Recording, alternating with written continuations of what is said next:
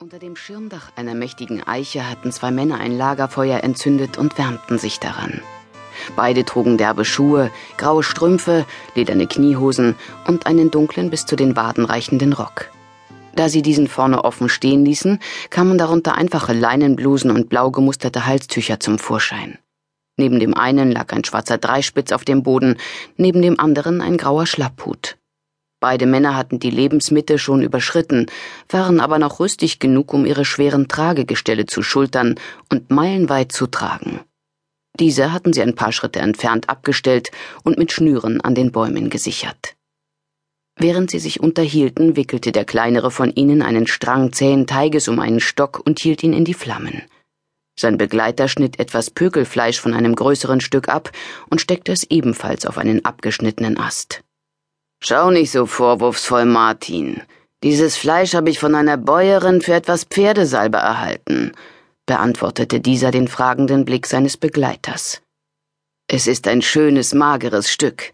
Das gibt eine Bäuerin nicht für einen Kleck Salbe her, Alois, antwortete Martin Schneid mit leichtem Tadel in der Stimme.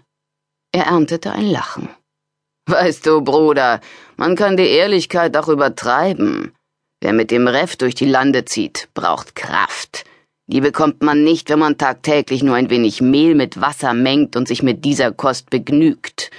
Man muss auch mal ein Stück Schinken eintauschen und sich in der Schenke einen Krug Bier oder einen Becher Wein gönnen.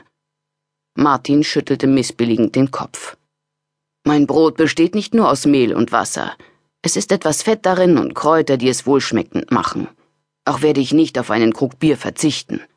Morgen wenn wir Gernsbach und damit das Ende unserer Strecke erreicht haben, werde ich mir sogar Wein schmecken lassen, samt dem guten Eintopf, den es bei Bulland gibt. So habe ich es jedes Jahr gehalten. Er prüfte, ob der um den Stock gewickelte Teig bereits durchgebacken war und setzte seine Rede fort. Ich bin froh, dass wir uns bereits heute begegnet sind, Alois, denn so wissen wir, dass wir beide unsere Strecken gut hinter uns gebracht haben. Letztes Jahr musste ich fast zwei Wochen lang auf dich warten und geriet schon in Sorge wegen der Franzosen. Deren Soldaten kommen immer wieder über den Rhein und verheeren ganze Landstriche. Ich fürchtete, du wärst ihnen in die Hände gefallen. Ich bin auch froh, dass wir wieder zusammen sind, erklärte Alois Schneid. Zu zweit lässt es sich doch besser wandern. Außerdem haben wir so endlich jemanden zu reden. Deswegen hatte ich gehofft, dich noch vor unserem Ziel zu treffen und bin in den letzten Tagen rascher ausgeschritten. Martin blickte seinen älteren Bruder verwundert an. Du wolltest mich früher treffen? Aber warum denn? Du weißt doch, dass ich in Bollands Wirtshaus auf dich gewartet hätte. Gewiss, antwortete Alois und sah sich nervös um. Aber ich wollte mich mit dir unter vier Augen unterhalten und nicht dort, wo andere uns belauschen können. Als wenn wir Geheimnisse hätten, die vor der Welt verborgen bleiben müssten.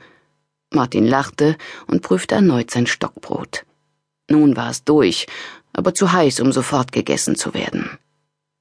Wir haben ein Geheimnis, Bruder. Solltest du das vergessen haben? fragte Alois mit gedämpfter Stimme.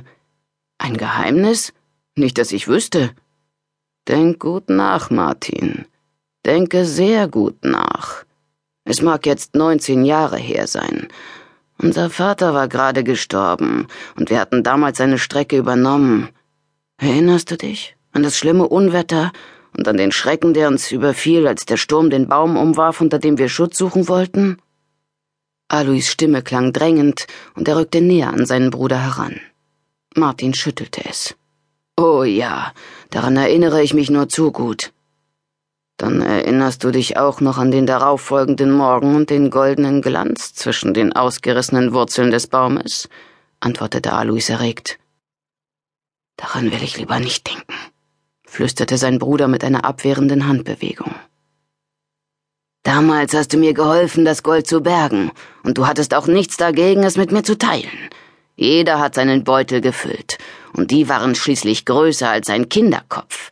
Das Gold war so schwer, dass wir es kaum tragen konnten.